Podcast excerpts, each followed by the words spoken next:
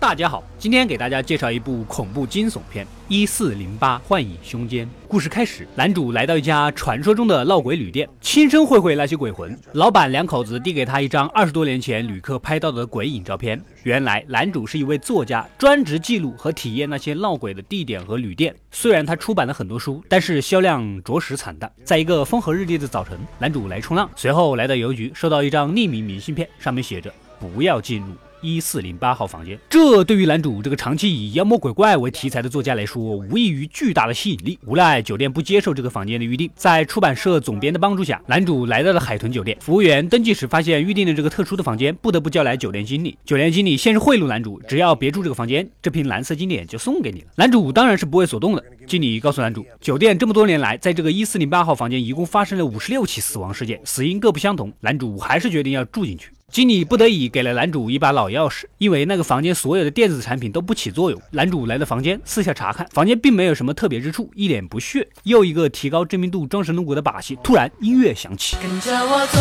手右手一个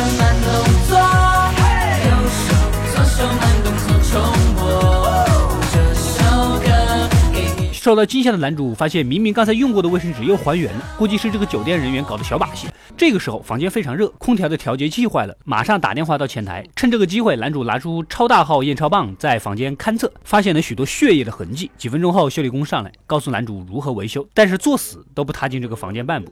好不容易修好了空调，男主躺在床上喝两口，突然音乐再次响起。才闪亮，有我才能发着男主想起来，经理说过，没人能在房间熬过一个小时。这个时候突然耳鸣，然后窗台猛地掉下来，砸伤了男主的手。水池也开始喷热水，摄影机又发出声音。男主气愤地拔掉电源，可是倒数仍然在继续。男主有点受不了了，想要离开这里，可是房间门根本没法打开。本想通过窗口向对面的人求救，却发现对面的人竟然是男主自己。此时，一个人影站在男主背后，突然袭击男主。原来是幻觉。男主告诉自己，一切都是心理暗示，都是幻觉。这个时候，电视突然播起了男主的家庭录像。如果是酒店经理在搞鬼，他们不可能有这个录像。已经有点崩溃的男主顺着浴室，竟然看到了自己的父亲在这里。画面一转，浴室却什么也没有。此时，墙壁的裂缝开始渗出血来。男主决定从窗口爬到隔壁房间求生，可是爬了很久都看不到窗口。似乎唯一的选择，要么是跳下去死，要么是回到原点。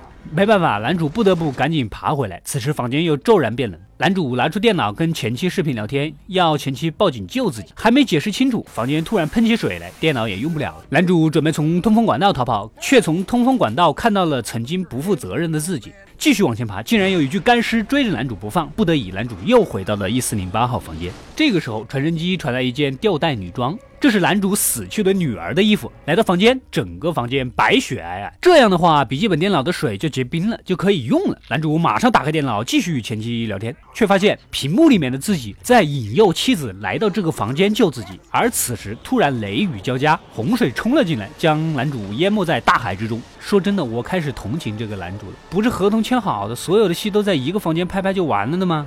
视角拉回来，男主醒来，发现身处自己冲浪的海滩，前妻也赶到医院。原来这一切都是梦境。男主向前妻表达了歉意，想要挽回这段感情，妻子却没有答应他。男主像往常一样去邮寄小说，发现员工竟然是海豚酒店的服务员。这个时候，所有人开始拆房子，拆开表面的装潢后，露出的却是烧毁后的一四零八号房间。此时，女儿从废墟中走出来，拥抱中又一次死去，化成一团尘埃。男主痛苦不已，昏迷中再次醒来，发现原本倒数一小时的收音机又回到了原点，重新开始倒数，而一切也回到了原点。回到男主刚刚进房间的时候，电话声响起，服务员再次询问男主是否退房，男主坚定地拒绝了他。接着，男主点燃了房间，他要永远的毁掉这个房间，毁掉这里的噩梦。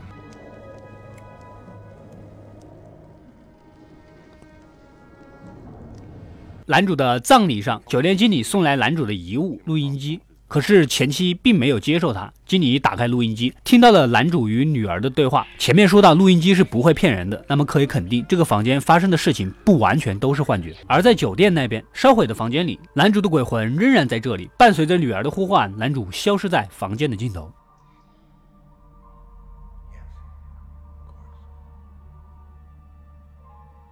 好了，故事到这里就结束了。首先，明信片肯定不是酒店经理寄的，因为经理清楚的说过，酒店入住率百分之九十，根本不需要出名。但是有可能是出版社总编寄的，不过并没有明确的指出。第二，男主在去之前做过很多笔记，当他回来的时候，笔记全部消失，似乎又重新开始，那一切都是梦境。第三，如果说这些都是梦境，那么收音机的声音又是从何而来呢？电影并没有直接回答这些显而易见的矛盾。不过本片的谜题非常引人入胜，气氛紧张，适合那些不追根究底、打破砂锅问到底的悬疑片爱好者。好了，欢迎订阅及关注，获取第一时间的更新。我们下期再见。跟着我左手右手一个慢动作，右手左手慢动作重播。